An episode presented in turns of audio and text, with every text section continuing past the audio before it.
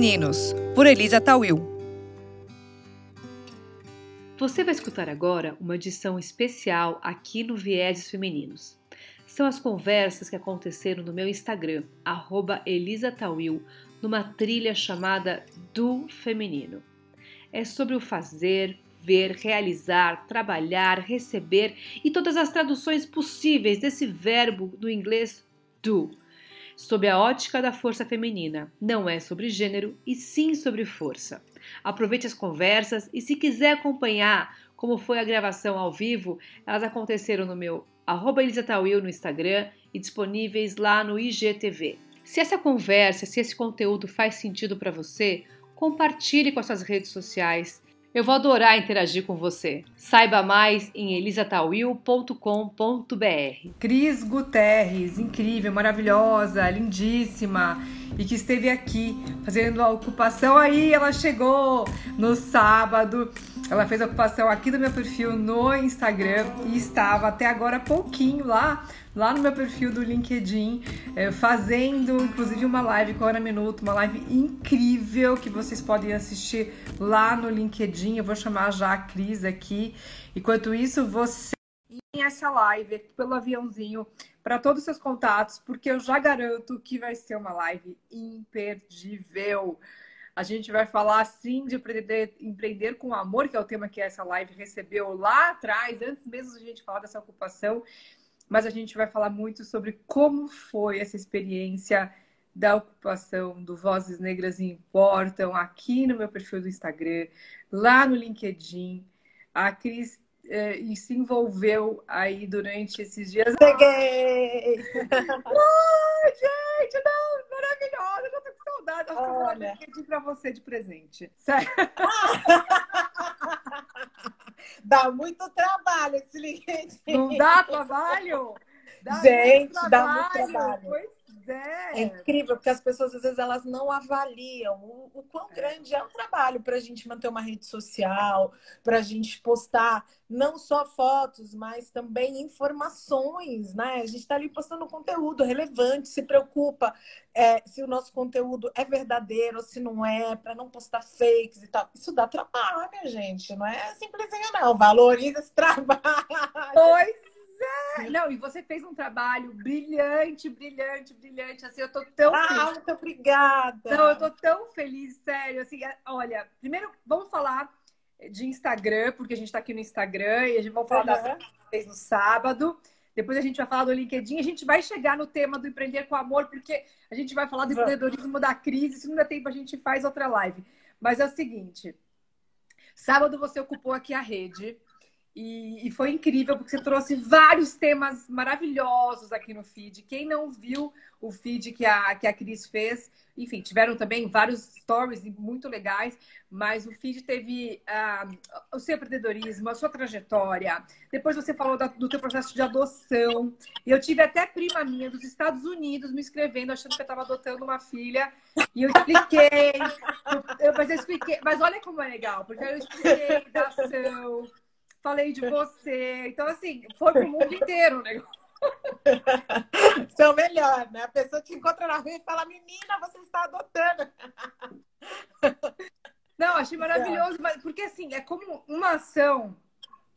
Ela, ela, ela gera tanta, assim, reações que você não faz nem imagina.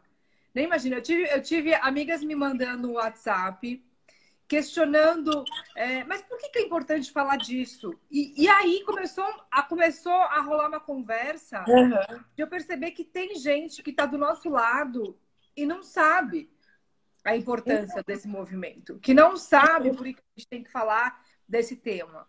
Então, assim, eu fiquei muito feliz de poder dividir isso com, com a minha rede aqui, e mais ainda no LinkedIn, que a rede é maior. Mas eu quero saber agora de você, como que foi essa experiência? Eu achei engraçado você falar desse negócio da doação. Porque, ve- É. porque a todo momento eu ficava preocupada assim, nossa, as pessoas vão pensar que foi a Elisa, vão pensar que fui eu. De que maneira que eu vou deixar bem explícito que, na verdade, essa é a minha opinião, né? Não é a opinião da Elisa.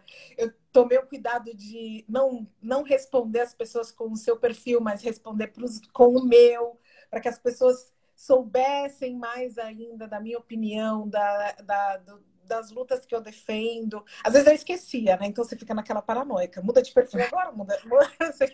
é, uma... é uma loucura, é uma loucura. É uma loucura, é, né? Essa coisa do, do, de mudar do perfil, né? Mas foi uma experiência muito legal, muito agradável. Eu não esperava que as pessoas viessem, é, que tivesse tanta gente que entrasse em contato comigo, querendo saber mais, querendo é, me agradecer. É, eu entendo quanto é difícil para uma população que nunca precisou se preocupar com a questão racial, ela sempre foi protegida da questão racial. Gente, é, é, importante eu dizer isso aqui, Elisa, porque assim a maneira como a história foi contada, é, desde o início, quando a, a, os europeus começam a ir até África, explorar, é, trazer à força essas pessoas para outros países, a, a história é contada de uma maneira a fazer com que a população descendente de europeus não sinta nem culpa nem vergonha pelo que aconteceu.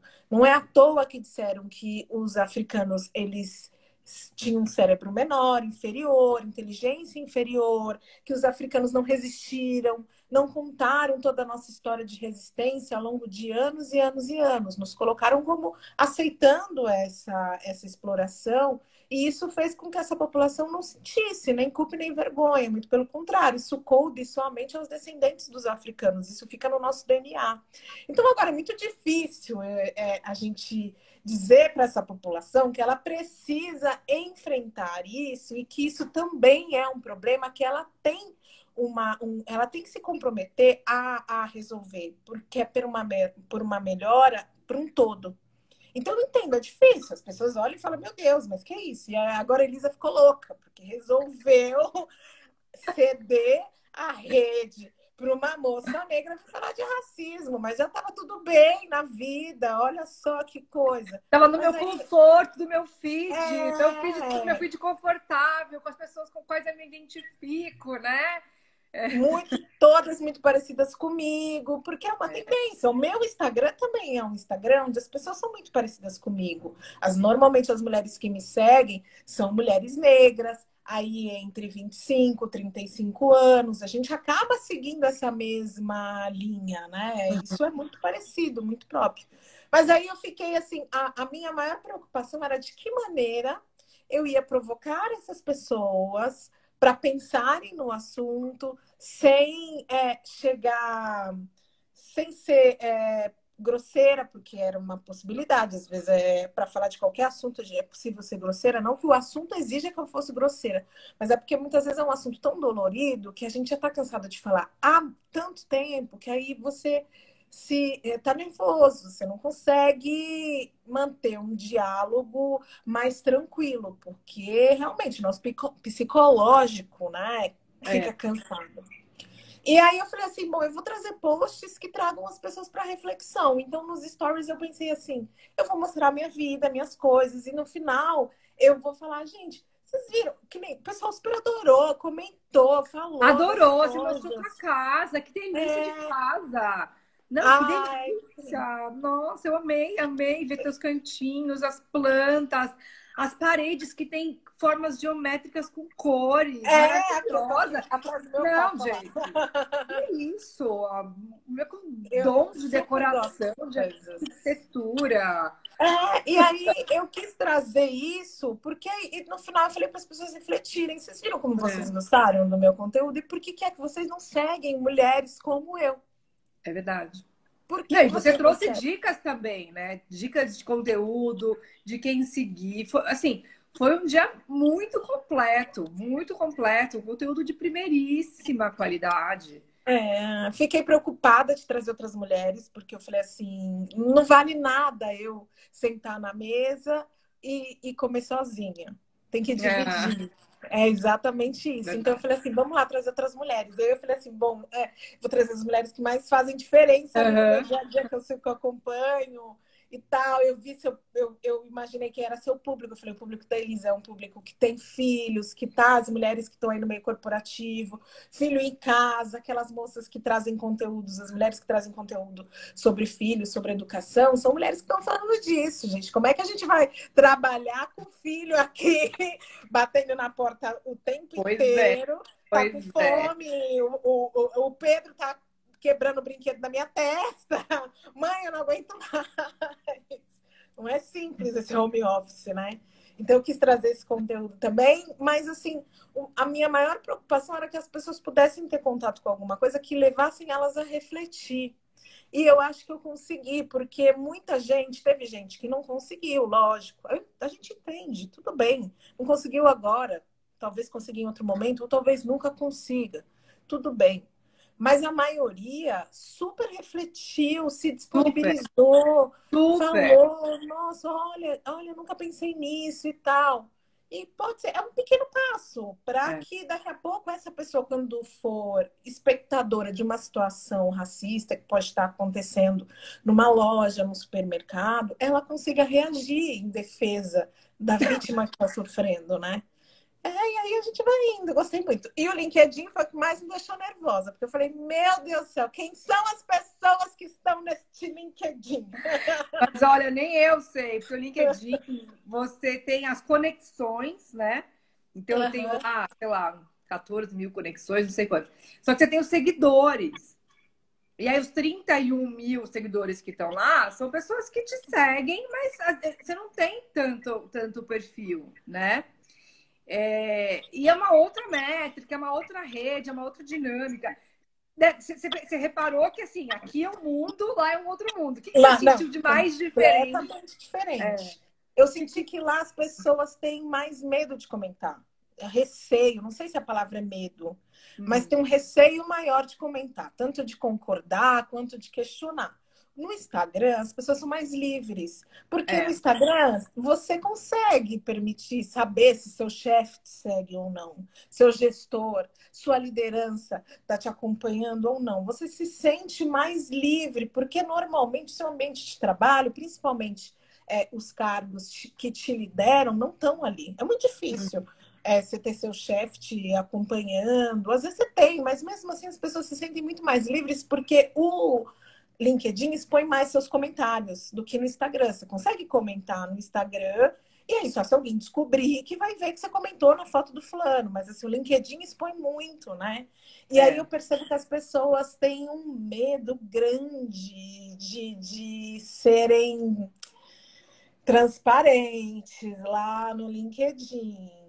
Uhum. Mas assim, os posts tiveram muita interação pouquíssimos comentários, mas o que eu fiquei mais. Você é... dobrou de, de, de seguidores é, em quatro dias.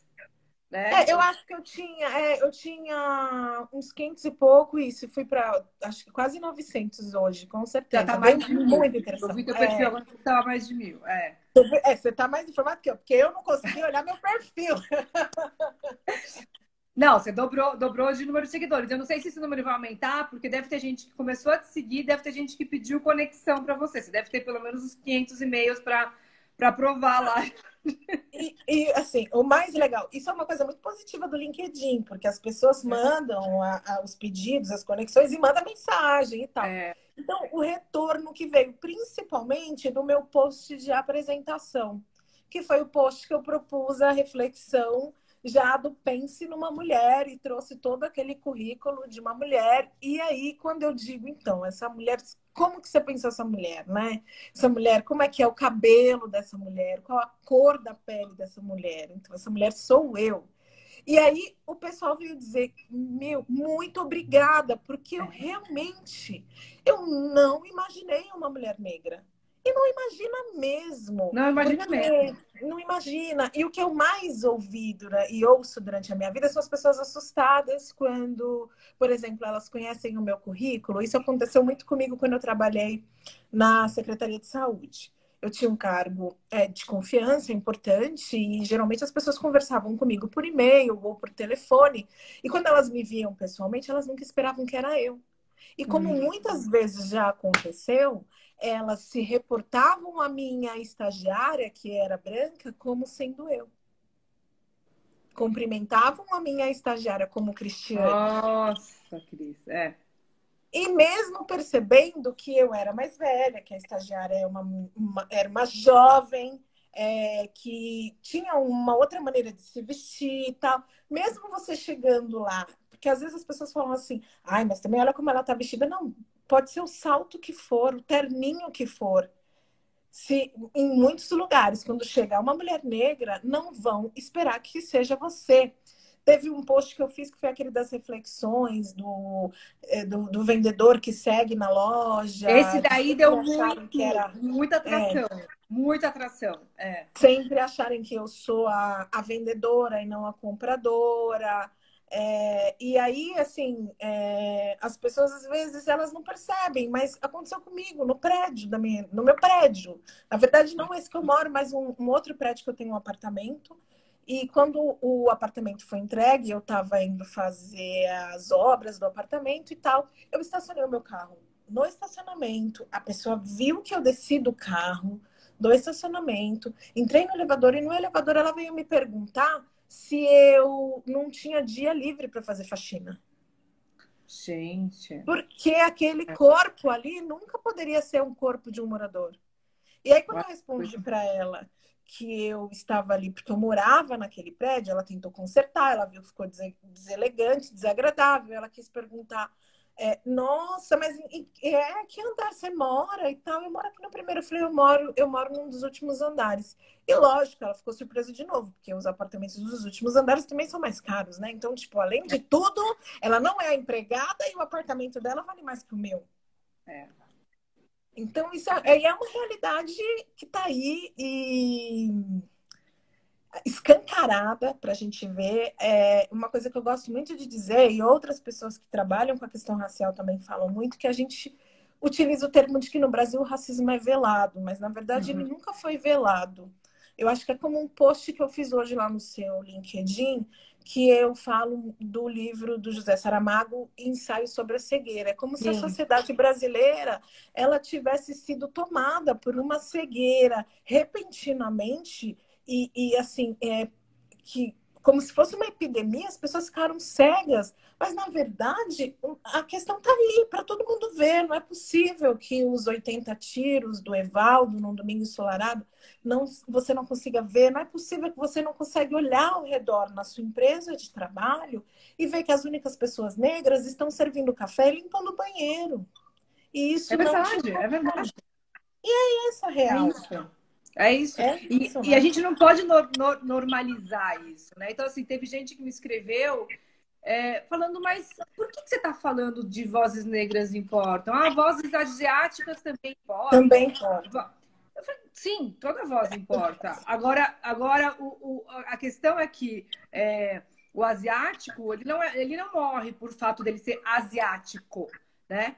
A gente tem que entender que a gente está vivendo um momento da sociedade e que existe uma, uma, uma relação é, de, dessa não aceitação pelo fato da cor da pele. E por mais que a gente queira falar aqui que eu vou, que eu, que eu, que eu, ah, vou me colocar no lugar do outro, não tem como se colocar no lugar do outro, não tem. O que você tem não que tem. olhar é, é, é, é entender que isso existe, né? Aceitar. E a aceitação, ela tá diferente é, de você querer, você querer achar que você pode, pode entender isso na pele né, da, da voz negra. Você tem que entender isso do olhar de que você tem que aceitar que isso existe. É. Ótimo. Tem um e, monte de gente batendo muita palma para você aqui, tá? Tem, quero... tem uma galera maravilhosa. Tem alguém que falou que é a pessoa mais linda do mundo. É. um beijo para essa pessoa. É, maravilhosa. Vou lembrar dela todos os dias. E tem uma grande questão que, assim, a partir do momento que uma pessoa questiona a necessidade da minha voz ter importância, é a prova de que ela realmente não tem. É. é a prova, porque ela não me ouve. Nem quando eu digo, por favor, me ouça. Quando, eu, é lá, quando a gente grita, não ouve, continua achando que não tem importância, não tem que falar sabe? Não, não, fica aí na sua, porque a minha também importa, né? Ai, quando eu trago, poxa, é, todas as vezes que eu vou na loja, eu sou tratada como uma vendedora, mas eu também fui. Outro dia, um amigo virou para mim, riquíssimo, riquíssimo, hum. e a gente estava conversando, e ele falou assim: ai, olha, veja como essa questão de racismo, ela realmente, às vezes, ela nem é tão bem construída, né? Brasileiro não sabe o que está fazendo.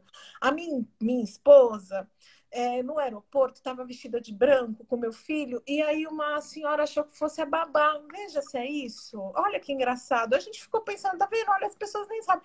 Eu falei, querido, deixa eu te falar uma coisa. A sua esposa só vai ser confundida como a babá porque ela está vestida de branco. E vai ser uma vez ou outra. Eu vou ser confundida eternamente, mesmo, mesmo vestida de Louis Vuitton do pé, dos pés à cabeça. E aí podem até achar que eu não sou babá, mas vão achar que eu sou talvez uma cantora de rap. E não tem problema ser uma cantora de rap, mas é aquela velha questão de achar que nós negros, quando temos dinheiro, somos é. jogadores de futebol ou somos músicos. É. Né? Porque não existe essa possibilidade de você ascender por competência e por talentos que estejam relacionados a, a, a profissões como medicina, como administração, direito é esse tipo de profissão, né? Então, assim, para mim foi muito A Maria falando, ó, trocar a roupa resolve o problema dela, né? Mas a gente. É, mas eu não posso trocar a pele. É. Não Você sabe que eu. Olá! Você já pensou em como deixar a sua equipe mais motivada, inspirada e preparada para performar no pós-pandemia? Eu tenho uma proposta para você. Jornada da Liderança Corporate, um produto personalizado que vai impulsionar o desempenho do seu time. Comece esse movimento agora. Saiba mais em elisatawil.com.br.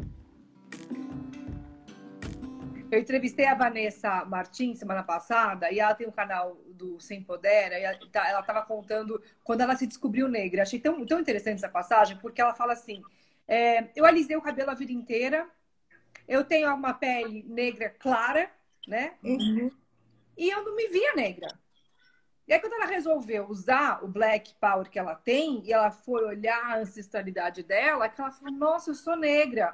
E aí ela trabalha toda uma questão do quanto ela se libertou por se descobrir negra e se aceitar negra nesta imagem que ela se viu muito mais empoderada dessa tentativa de, entre aspas, aqui, né, ficar se embranquecendo, alisando o cabelo. E eu achei tão interessante a fala dela, porque ela traz nessa descoberta, né, parece que assim, ó, como é que uma pessoa se descobre negra, mas ela fez uma descoberta, uma ancestralidade dela, e ela tra traz, assim, tanto empoderamento na, na, forma como ela abraça isso, né, e usa isso como uma bandeira, como uma como uma forma, uhum. é, e, e, você traz isso no seu conteúdo, porque não é um ativismo é, que, que agride, ele é um ativismo que abraça. Tem uma diferença muito grande, né?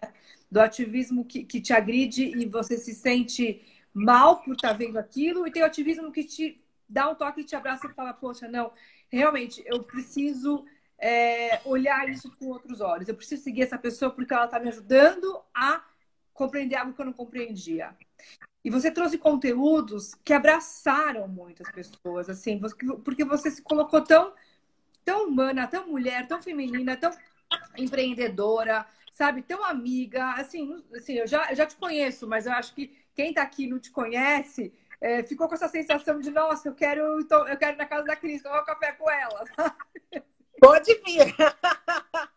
Vem, agora a gente esperar o isolamento. É, deixa passar aí a fase de isolamento. A gente marca um grande café de comemoração desse takeover, Cris e Elisa, para a gente receber as pessoas, né? A Vanessa é uma pessoa incrível, eu conheço o trabalho da Vanessa e é, o racismo brasileiro é um racismo por conveniência, né? É. Ele embranquece as pessoas e ele aponta quem são os negros só quando é conveniente apontar. Então, pessoas como a Vanessa, que tem traços finos, pele clara, alisando o cabelo, elas passam por brancas facilmente e, e, e vivem assim, né?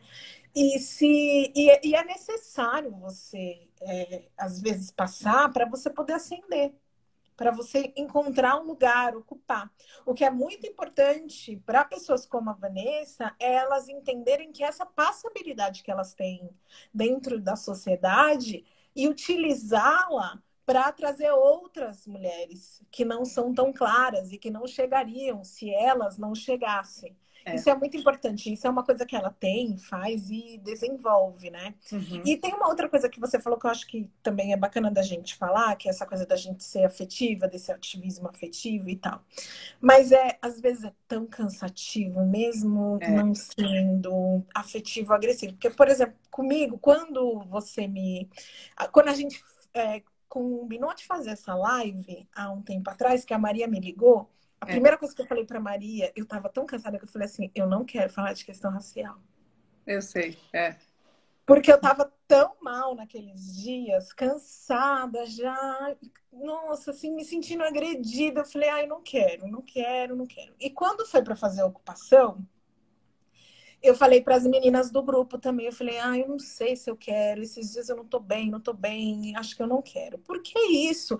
É uma luta, é a Brené Brown fala isso muito bem, eu acredito, quem não conhece a Brené Brown, é, se eu não me engano, ela é socióloga, ela é uma mulher estadunidense, branca, e que faz a diferença aí pensando é, principalmente sobre Gente, agora me fugiu a palavra. Vulnerabilidades. Vulnerabilidades, isso, obrigada. E a Brené, ela fala, é até acho que é no, no na, não sei se é, é no TEDx dela, ou que é no Netflix, que ela fala é, do quão violento é a gente deixar que as pessoas oprimidas tenham que provar que elas merecem ser valorizadas. Porque elas já estão sendo oprimidas há tanto tempo que o psicológico já está completamente agredido. Você precisa fazer terapia, você precisa muitas vezes se tratar. Nós estamos falando de racismo, o racismo mata, o racismo fere, tortura, são várias situações. Quando eu entro no meu prédio e a, a mulher olha para mim e fala: Você não tem um horário para fazer uma faxina, a gente acaba com o meu dia.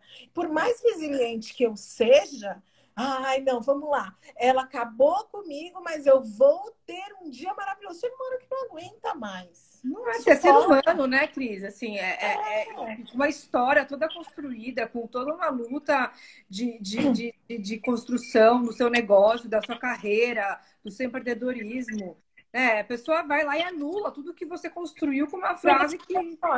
E aí, quando você, você reclamar, ela vai dizer o quê? Que você é vitimista que você está sendo fazendo mimimi, que mimimi é esse termo que foi inventado para pessoas que não sabem e não criam argumentos, então é. utiliza o mimimi para substituir qualquer coisa, porque se a pessoa tem um mínimo de conhecimento, consegue construir sentenças coerentes, é, com a nossa língua portuguesa, ela sabe que mimimi é uma palavra que não pode representar nada. Então, a, aí você é taxado dessa maneira. E muitas vezes, o que, que já aconteceu comigo também, de eu ser taxada como agressiva, porque diante de uma situação que nem aconteceu, olha uma situação bacana que aconteceu comigo, bacana não, a situação é péssima, mas o exemplo, né? Uhum. Que aconteceu comigo uma vez no shopping Iguatemi. Eu e uma amiga, também negra, estávamos no shopping Iguatemi, passeando e fazendo compras. E aí, duas mulheres brancas nos viram e resolveu nos exotificar. Por quê? Porque naquela, naquele ambiente elas nunca tinham visto duas mulheres negras bem hum. vestidas, carregando sacolas de lojas caras, e elas uhum. vieram perguntar se nós éramos artistas. Vocês devem ser artistas, mas vocês são tão maravilhosas, vocês devem ser artistas, não é possível. Não, hum. nós não somos. A gente só queria passear pelo shopping. E elas resolveram tocar no nosso cabelo e querer tirar uma foto. Gente, isso não, não tem como ser mais agressivo. É. Eu só queria ser uma pessoa normal passeando no shopping. Eu não quero esse reconhecimento que me coloca como uma exótica, quer tirar uma foto, quer tocar no meu cabelo. Agora, vamos tentar imaginar essa situação do ponto de vista contrário. Eu, negra, com outra amiga negra, passeando no shopping, vemos duas mulheres brancas no shopping Iguatemi, passeando com sacolas, e a gente aborda elas e começa a tocar no cabelo delas, e insiste em tirar uma foto. No mínimo, nós seremos expulsas do shopping. Sumiu.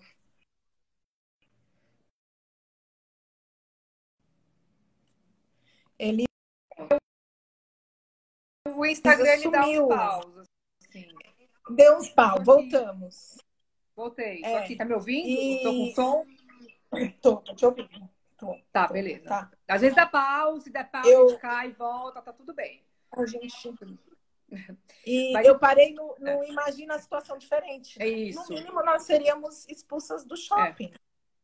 É. É. E aí, e aí, se eu respondo que nem quando eu respondi para elas que eu não estava gostando daquela situação, que elas estavam é, me agredindo porque queriam tocar no meu cabelo, e eu fiquei nervosa, aí eu era agressiva, mal educada e que eu não sabia nem receber um elogio. Não, então. aquilo não era um elogio. Não é elogio, não é elogio. Tem, tem, um, tem um, abismo entre o que é um elogio e uma atitude como essa. Agora, outro comentário que, que que eu recebi dessa, dessa nossa é, ocupação, dessa nossa ação, foi algo assim, ah, mas quando eu estou viajando, se eu estou, sei lá, na Europa, nos Estados Unidos, eu acho que... Eu também. Não, assim, eu acho que, que a, a questão é, de, de, Enfim, a questão racial não é, assim, um problema. Não me sinto a, agredida, né, por esse, por esse assunto. Mas é que aqui no Brasil, a gente tem medo e tudo mais. E aí, assim, é, é, é, querer, vamos dizer assim, vamos tentar usar um termo, né, para a gente poder falar sobre isso, mas é dar uma elitizada no racismo, né? Uhum. Porque, assim, ah, se eu não estou vivendo aqui é, é, no Brasil, tudo bem, sabe? O negro é legal, ele é meu amigo, mas aqui não. É, mas fora do Brasil, é, ele, ele não é uma pessoa que convive com você todos os dias. Você é, uma, é um turista, não tem nem o que o que comparar. Sabe uma, uma coisa que eu ouço muito sobre o fora do Brasil, que as pessoas sempre falam que quando eu saio do Brasil, fora do Brasil, eu, eu também não sou vista como branco. Porque eu sou brasileiro, porque eu sou latino, porque eu sou estrangeiro. Sim, mas você passa quanto? Uma semana, duas semanas por ano fora do Brasil? E assim, você realmente você é tem a sua capacidade subestimada pelo fato de você não ser brasileiro fora, não é essa a questão, né? Acho que a questão é outra. Nós estamos falando, por exemplo, de das pessoas não conseguirem um emprego porque não são porque são negras.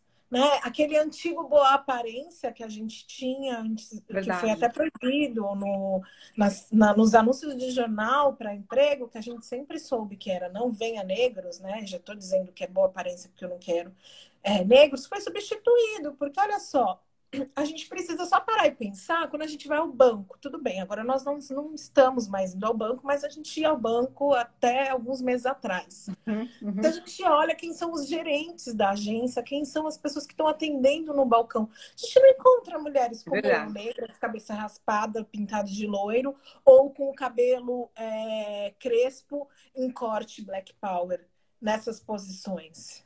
É, é disso que nós estamos falando. Nós não estamos falando simplesmente de uma situação que diz para você que, olha, você não é legal. Nós estamos falando de uma sociedade que cria bloqueios para que a população negra ascenda economicamente. São bloqueios que são impostos. Quando a gente cria essa ideia do privilégio branco, esse privilégio ele proíbe que a população negra se movimente. Você não anda, não vai, sabe? E aí cunham a ideia da meritocracia. Ah, mas não vai porque não se esforça. Aí a gente pega um é. exemplo simples e básico, assim, de pessoas negras que querem fazer uma universidade. Medicina, por exemplo. Medicina, que é um curso integral. Por mais que a pessoa se esforce ao máximo e passe no vestibular, como é que você continua? Deu uma falhada, mas eu continuei fal falando.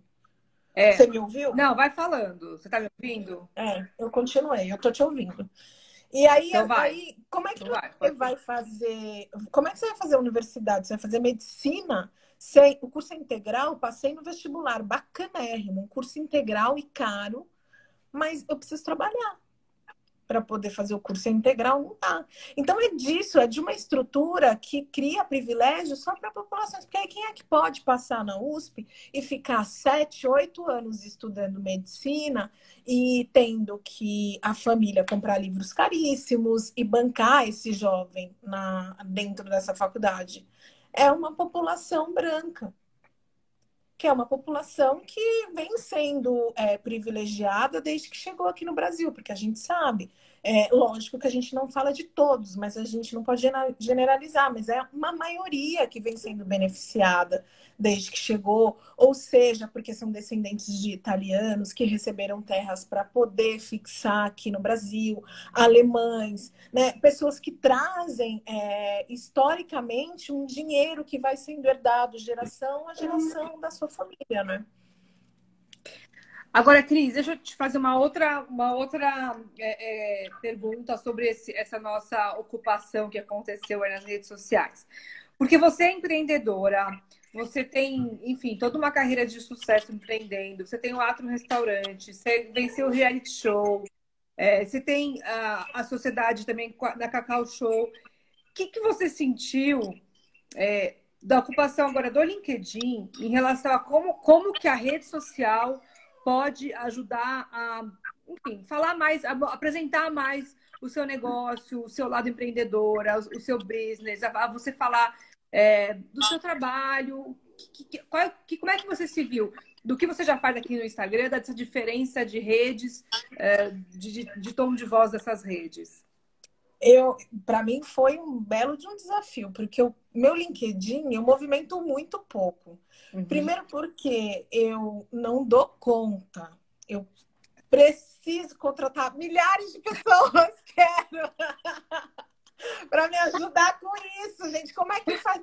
Como que a gente faz para administrar a vida, filho, casa, Instagram, LinkedIn, é. Facebook? todas as redes, né? E cada dia surge uma rede nova e tal. Então eu tenho, eu comecei a investir no Instagram faz pouco, no LinkedIn faz pouco tempo. E aí eu fico nessa pesquisa também desse tom de voz, como é que a gente fala? E muda completamente, porque aqui no Instagram, eu, por exemplo, eu adotei uma postura onde eu falo mais livremente, uso uhum. gírias, faço umas brincadeiras com a linguagem, que no LinkedIn eu já me controlo muito porque ali eu quero que as pessoas tenham realmente consciência de que aquele belo currículo que foi digitado ali ao lado, no sobre, eu quero que o meu texto, as minhas postagens, diga exatamente quem é essa aquela pessoa ali. Que a pessoa vai olhar e vai falar: olha, ela disse que fez FGV, olha só como é que ela escreveu. Como assim, né? Então eu tenho esse cuidado e, e, o LinkedIn exige isso de nós. Nós estamos o tempo inteiro sendo analisados ali, né? É. Não que a gente não seja, estamos sendo no Instagram, mas no LinkedIn a gente está falando de mercado de trabalho. Quem somos nós, enquanto indivíduos, se a gente não estiver dentro desse mercado de trabalho? É necessário para que a gente até pode existir, mas se a gente estiver fora, a gente acaba não sendo ninguém para aos olhos da sociedade. A gente uhum. precisa uhum. essa grande questão, né, Elisa? Que é assim, é, a gente até quando a gente se apresenta, a gente se apresenta para dizer quem somos, utilizamos o que fazemos. É muito difícil. Eu uhum. tenho até procurado é, fazer essa, essa, esse exercício de me apresentar. De não ficar, é. É verdade. Não falar o que eu faço, falar quem eu sou, né? Porque é. a gente tem essa associação. E eu não sei nem se é isso é no estado inteiro, no Brasil inteiro, mas pelo menos aqui em São Paulo eu vejo muito isso. Quem é você? Ah, eu sou jornalista, sou empreendedora. Não, isso é o que eu faço. Não é quem eu sou, né? E aí a gente, é. eu tomo muito esse cuidado para que o LinkedIn não, não, me, não me limite nesse sentido, sabe? Você consegue fazer esse exercício? Então, aí eu vou, eu vou até te provocar nessa, nessa, nessa reflexão. Deixa eu só dar um oi pra Polly, que falou que me segue no Viés Femininos. Então, ouçam o Viés Femininos com a Cris Guterres, que tem a gente. Gente, eu tô travando porque, porque trava esse horário, é um horário que tava. Não sei se vocês estão. Esse horário não tem como. Deixa eu ver, voltei. Estão é, me ouvindo? Tá tudo bem? Tá saindo o som? Às vezes o som não sai, aí eu tá. desligo e volto, tá? Então vamos lá. É, então tem Viés Meninos com a Cris Guterres, vão lá ouvir que essa edição também é incrível. Olha só. Você falou, ah, porque o LinkedIn é uma rede mais mercado de trabalho, não sei o quê. Eu vou te falar uma coisa. Você, você ficou no meu LinkedIn por quatro, uhum. quatro dias, mais ainda, quase uma semana. é, lá com quase 32, é, 32 mil pessoas. E a, a gente está uhum. com quase 30, 30 pessoas aqui online. E você viu a dificuldade que é você colocar 10 pessoas online lá no LinkedIn. Tá? É muito difícil. Então, pois é. Com, com essa diferença de público, tá bom? Aí eu tenho muito mais lead de qualificado de, de, de retorno para mentoria, para os meus cursos, tal, daqui do Instagram do que do, do LinkedIn. Então, tem uma, tem uma, uma certa é, interpretação equivocada quando a gente fala ah, mercado de trabalho. Porque o mercado de trabalho é qualquer rede, qualquer lugar. Uhum. Né? O que acontece é que lá você tem um espaço onde talvez você não se abra tanto é, pessoalmente, não seja tão informal, vai, entre aspas, como, como é aqui no Instagram, lá acaba sendo um pouquinho mais formal. Mas eu tenho visto que isso está diminuindo, até porque agora o LinkedIn colocou stories. Você chegou eu vi, viu? Não, eu vi quando eu fiquei no seu. Eu falei assim, gente, é. eu nunca tinha visto esse negócio aqui. Gente, eu quero é. usar isso aqui. É. E aí, mas o pessoal ainda está super formal nos stories também, né? Super formal. Mas eles me chamaram, inclusive, para fazer uma campanha de hashtag minha rotina matinal, para mostrar minha rotina matinal antes de começar a trabalhar. Então, assim, de já querer falar um pouco do que, que eu faço antes de começar a trabalhar, como é que eu me preparo. Eu até brinquei no dia que a gente teve essa, essa reunião, que eu falei, gente, rotina matinal, com pandemia, com filho, com homeschooling, vocês querem o quê? Que, eu, que coloque eu lá de pijama, desesperada, correndo atrás de criança. Ah, tá, tá atrasada, tá no café, sai da cama. Vocês querem que eu mostre isso, né? E dei risada, enfim, eu fico colocando lá que, que eu ouço minha música clássica, que eu realmente ouço de manhã para dar uma acalmada. Mas tem uma necessidade de, de, de, humanizar mais a rede. E aí é justamente isso que você falou, de não ficar é, é, focando tanto nessa coisa do, do é, o que eu faço, mas do que eu sou. Porque isso está mudando, não só uh, na nossa conversa que a gente está tendo aqui, mas as redes estão Olha, olha o sucesso do TikTok, gente. Assim, eu, eu tenho TikTok, uhum. eu nem uso, porque não dá para administrar tudo isso. Mas imagina, quer, quer informalidade maior do que você ficar fazendo as dancinhas lá e, e, os, e os, as enquetes, os negócios? Não tem, é verdade. Eu esses é. dias, é cada dia uma rede, esses dias eu fui convidada para fazer um. Eu não vou lembrar o nome dessa rede, para ter um, um, um programa numa rede antiga, é, que eu nem. Foi muita novidade, assim. Quando eu, a pessoa trouxe, eu falei, gente, tem isso, é novo? Não, tem há cinco anos. Eu não sou, eu não tenho essa lembrança do Orkut. Eu, ah, não. Ah, não. Eu, eu uma, isso é que, isso é que, isso é que. Eu era uma jovem metida revolucionária e eu dizia, ai, não, essas coisas, eu gosto do contato e não sei o quê. Aí demorei para ceder. Já fiz CD. o Marcel é teu irmão, mesmo, teu irmão mesmo? Ou ele tá falando? É, eu acho irmão? que é. Ah, Deixa eu, eu ver, achei que ele era tá. tipo a Maísa, que o pessoal entra e fala, chama a Maísa de prima. Eu não tô vendo ele aqui, mas é ele sim, deve ser. Ele tá, Marcel 3016, ó. É ele mesmo. É ele, ele tá falando. Irmã maravilhosa. Vai ganhar um presentinho. Eu combinei com ele, eu falei, você aparece lá na minha live, por favor. Ai, ele tá, de, ele tá desde o começo que ele entrou, ele tá, ele tá postando, ele tá de parabéns, ó. Pega o aviãozinho e joga, joga pros seus amigos virem aqui. É, ó, você é linda. É isso aí. Aqui em casa é assim, eu já combino antes. Maravilhosa! Maravilhosa. Mas sabe por que eu chamei a live lá? Quando a gente não tinha feito ocupação, e eu falei que a live ia chamar Empreender com Amor, porque eu lembro, a primeira live, lembra, lembra dessa live? Uma primeira que você fez quando começou a pandemia, que você estava falando sobre é, o que, que, você vai fazer com o seu negócio. Aí eu até entrei na live e falei, ai, faz uma assinatura uhum. da marmita.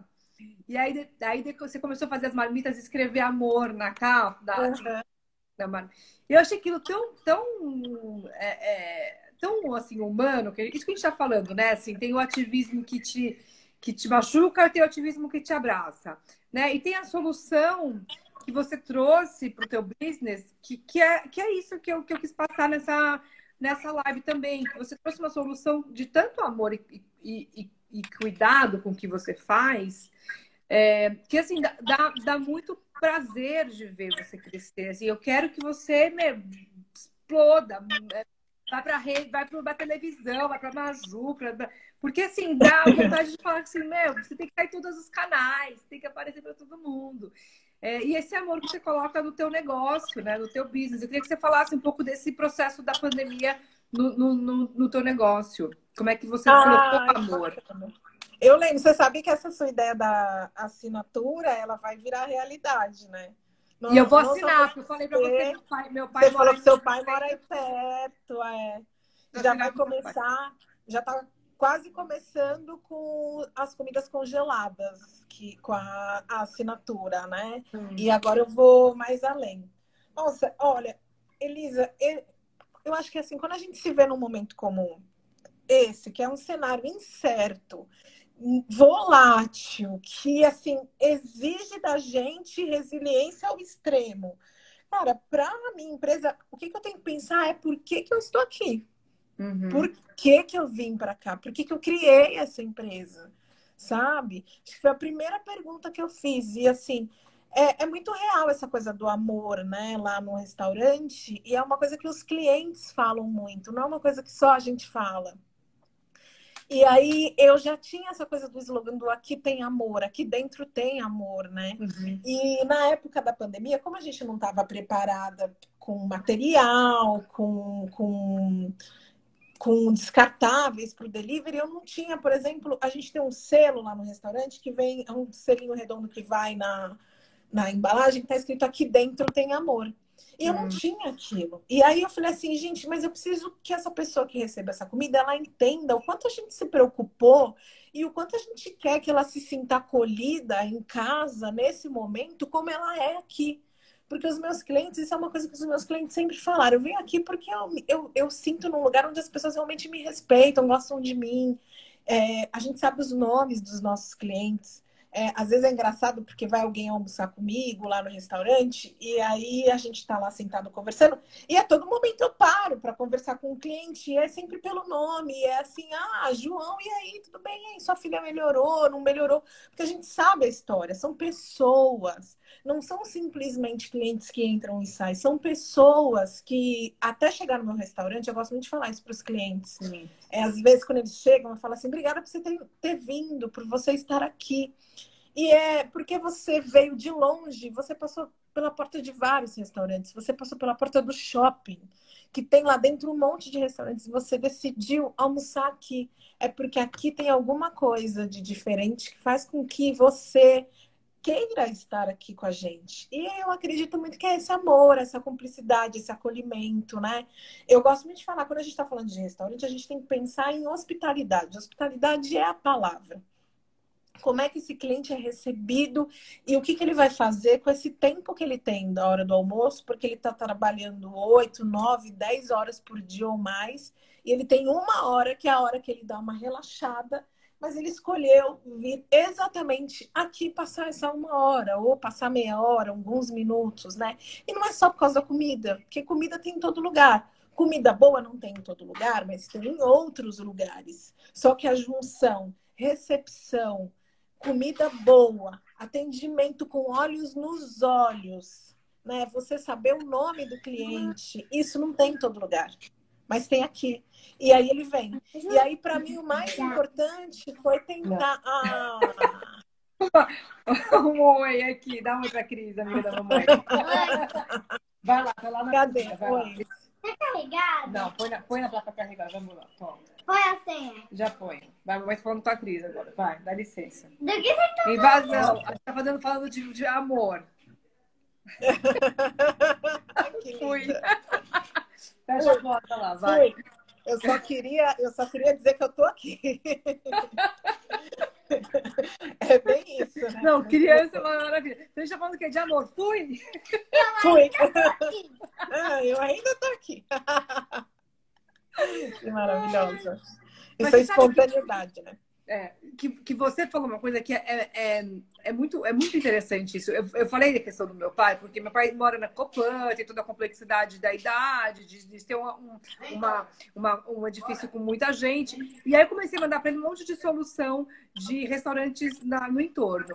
E aí eu mandei o seu e falei, ó, oh, esse aqui é de uma amiga minha, eu quero muito que você possa pedir comida de lá e tal, tal, tal. Aí ele me escreve assim, Ah, eu fui andar no centro esse final de semana, eu passei em frente, me chamou a atenção. Quantos restaurantes que ele não passou na frente andando ali no centro? E aí e ele fez esse comentário, nossa, me chamou a atenção. Porque até mesmo o restaurante, sem você entrar, ele né, te conecta por conecta. coloca. E você sabe que no início da pandemia, uma das coisas que mais me preocupou foi a maneira como as pessoas que passariam na porta do restaurante nos veriam. Porque, assim, quando eu olhava os outros restaurantes no meu entorno, me dava medo. Eu sentia hum. medo, porque olha só como é. é que foi. De repente, estamos todos fechados. Aí as pessoas pegavam as mesas, as cadeiras, empilhavam na porta aquela faixa amarela do, de, de mantenha a distância na passagem, não, né? mantenha a distância e um, um, uma placa é, estamos vendendo delivery e, e, eu olhava aquilo e falava assim, gente. Aí você olhava lá dentro, às vezes muitos lugares, aí empilharam as mesas lá dentro, empilharam é, caixa de cerveja.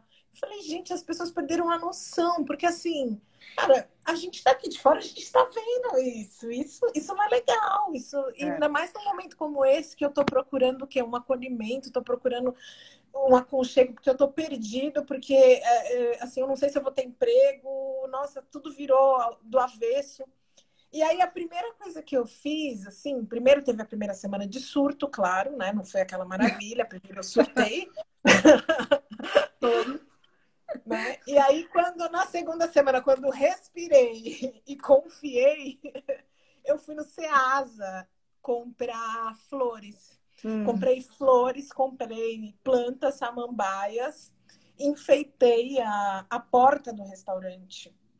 A gente colocou as mesas, a gente arrumou balinha para o cliente que fosse ali pegar é, na porta, a gente pôs as plantas e tal. E aí foi muito legal, porque as pessoas. Primeiro, que eu tive um prazer imenso de fazer isso.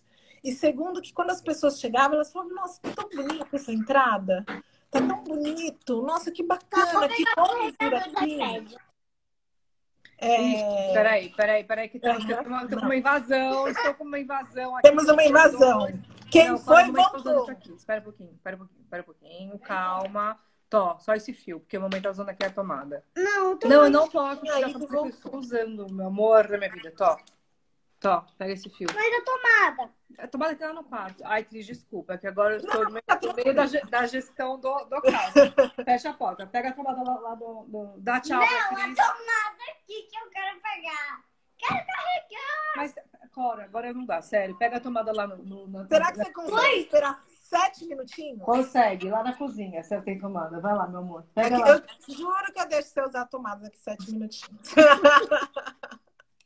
Faz parte, amada. É isso, né? Esse é o home office. O Mark, é a, a, Maria, cadê o Mark? O Mark foi lá pro escritório, que, que não tem, que é do lado do átrio, né? Que eu estava vendo esse encontro. Ele tá aqui no escritório. E ele foi lá lindo, maravilhoso, trabalhar num ambiente tranquilo.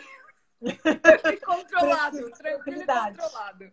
É, mais ou menos isso, né? Seguimos, vamos lá. Mas seguiremos. E isso faz parte, não tem jeito, né? Gente, não dá. É home office, é assim. É home office. E aí as pessoas, nossa, foi ótimo, porque as pessoas falavam justamente isso, ou então pessoas que pediam por telefone falavam assim, nossa, passei na porta, fiquei super feliz, tem umas plantas, tem umas flores e tal, né? Não, a gente precisa mostrar que independente de as coisas não estarem bem, aqui ainda tem amor. E eu tinha que fazer jus a isso. Não era só escrever o amor na, na, na tampa da marmita, não era só escrever amor na embalagem. É, tenho que transbordar, as pessoas têm que olhar e falar realmente, né? Eu sinto, olha só como eu sinto que aqui realmente tem amor. E as plantas falam, né, muito sobre é. isso. Então, tá, as plantas bem lindas. Agora, nessa semana, eu falei assim: esses dias eu, eu ando muito reclamona. É. E semana passada que eu comecei numa reclamação, porque eu falava assim, gente, se tá ruim, é possível piorar, né? Porque aí começou uma obra bem na porta do restaurante. Ah. Que é obra. Entendo que necessária, entendo que este talvez seja o melhor momento, né? Só que ela me aflige, me, me deixa aflita e assim me afeta também, né? Porque tá na porta do restaurante, levanta uma baita de uma poeira. No primeiro dia, quando eu cheguei, eu falei assim: nossa, eu não acredito, uma obra, era tudo que a gente precisava. No, na hora do almoço, meio de meia, ligaram a retroescravadeira. E eu falei assim, gente, eu, eu achava que eu já tinha tudo que eu precisava, que era uma obra. Agora, além de ter uma obra, eu tenho uma obra onde ligam a retroescravadeira exatamente no momento que a gente começa a atender. Não, é, é uma maravilha. Nossa. Então, é, são a, a, gente vai vivendo, né? Todos esses momentos. E aí não pode deixar cair, vamos lá, vamos seguir. Mas para minha equipe eu, rec, eu reclamo comigo e para minha equipe eu falo: vamos lá, gente, não importa que tem uma obra na porta, a gente vence mais uma, a gente segue, isso não é nada, porque a gente já passou. Depois Ô, Cris. a porta eu vou chorar. Mas eu gostei dessa, dessa, dessa coisa da retroescavadeira e da, e da obra, porque você trouxe uma, uma coisa importante, né? É, da gente, assim, sempre vai ter alguma coisa, né? Não é agora é a pandemia, amanhã vai ser a obra, depois de amanhã vai ser sei lá o quê. Mas assim, o que, o que, que dessa experiência, não só de você ter feito toda essa, essa manobra dentro do, do teu restaurante para trabalhar com o teu ingrediente principal, que é o amor, mas continuar produzindo e vendendo com teus clientes. Teve gente que comentou aqui que se emocionou ao receber tua marmita. É, o caso que uhum. eu falei, pessoal, de acompanhar você e querer estar tá vibrando pela, pelo teu sucesso. É, e junto com a experiência da ocupação das redes sociais, desse movimento, quais são umas lições que você tem assim para compartilhar até aqui? Eu acho que, assim, acho que a mais importante delas, que pelo menos para mim é a mais significativa, porque eu acho que nós, mulheres, principalmente, a gente sofre muito da síndrome do impostor. E uma dificuldade muito grande de nos sentirmos suficientes para fazer qualquer coisa. Até porque tem uma sociedade que diz para a gente o contrário, que exige que a gente prove o tempo inteiro que somos capazes, né? Uhum. Então, é, essa experiência, sem dúvida alguma, provou para mim mesma o meu potencial. O quanto eu tenho potencial criativo, o quanto eu tenho potencial para lidar é, com, em situações de crise, em situações de grande pressão. Não duvidar de mim. Nossa, como para mim isso tem sido é, fundamental.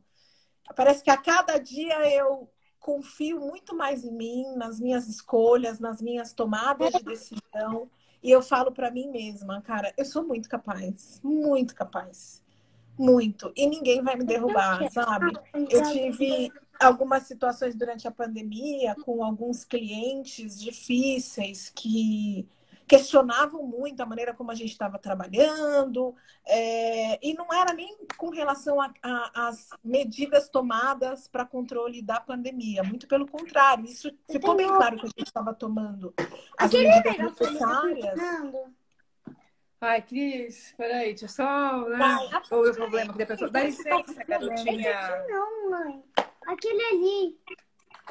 Tó, tó, tá. Tô, os dois. Pronto, tchau. Esse aqui tá com bateria? Os dois têm bateria. Tá com vai, bateria. vai, meu amor. Vai. Agora deixa a mamãe terminar aqui, pelo amor de Deus. Esse aqui também carrega?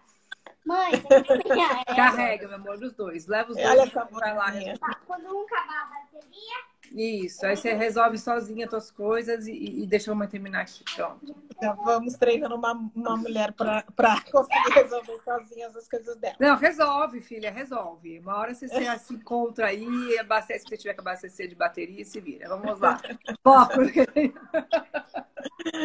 E aí eu estava falando dos clientes, de alguns clientes que apareceram para questionar muitas das coisas que a gente estava fazendo, mas que não era nem com relação às medidas tomadas para proteção na, durante a pandemia, mas muito mais relacionado a, que a, gente, a nossa capacidade mesmo, de a nossa capacidade. Vaza. Coraçãozinho dela. muito relacionado à nossa capacidade. Coraçãozinho pra gente, tá? Coraçãozinho é... pra gente. Já estamos acabando. Eu já vou aprendendo. Não, no, Muito... no final, ai, não, preciso sortear no final. Falei que ia sortear lá uma. uma... Ai, calma aí, vamos lá, que eu vou ouvir o sorteio. Ah, é? Tem sorteio? Vai se preparando aí que eu ter finalizar a minha, a minha fala, e aí, enquanto isso, você vai se preparando para o sorteio. Isso, vamos lá. E, e aí, assim, é, os clientes que ficaram nos questionando, e aí, até isso a gente precisa saber, né, Lisa? Que é demitir, que eu demiti lá três se demitir. Nossa, o Marcos fala muito disso. Eu fui muito, ele estava na live agora, muito educada, lógico. Que ele tinha agora na reunião, mas ele, fa ele, faz, ele fala muito sobre isso. E aí, eles questionaram, questionaram, questionaram, chegou uma hora que eu falei assim, sabe o que acontece? Eu acho que a minha empresa não está à altura de vocês. três clientes, eu prefiro que vocês comprem em outro lugar, porque realmente o meu restaurante não está à altura de clientes como vocês. Eles ficaram chocados, porque eles nunca esperaram. Eles estavam esperando o quê? Que eu dissesse, ai, por favor, compre de mim. Não, queridos. E eu senti uma liberdade tão grande quando aqueles três foram embora. Aquele dia eu falei assim, cara, ninguém me humilha mais. Ninguém Nossa, me humilha mais enquanto empreendedora. Porque assim, eu prefiro é, ter paz a ficar vendendo comida para três pessoas que vêm todos os dias dizer aqui que eu não mereço estar aqui. Que eu não faço é, mais do que é, ficar, ter que ficar pedindo para eles, por favor, comprem de mim. Não. Eu sei a qualidade do meu serviço, eu sei a qualidade da empresa que eu administro. Muito obrigada. Vejo vocês em um outro momento, num outro lugar. Então, acho que essas foram as lições mais importantes. Essa questão de acreditar em mim, né? No meu potencial, isso faz muita diferença. Muita. E aí, quando alguém vier dizer que a gente não é boa o suficiente, a gente olha para ele e fala, querido, dá licença. Eu uhum. sei exatamente quem eu sou. Obrigada, estou muito feliz. Espero estar com você muitas e muitas vezes. Obrigada por estar aqui. Eu sou Elisa Tawil e essa foi mais uma edição de Vieses Femininos. Cada edição traz uma inspiração e uma mensagem de vida. Espero que esta tenha te inspirado. Acesse elisatawil.com.br e conheça mais sobre esse projeto. Até o próximo Vieses.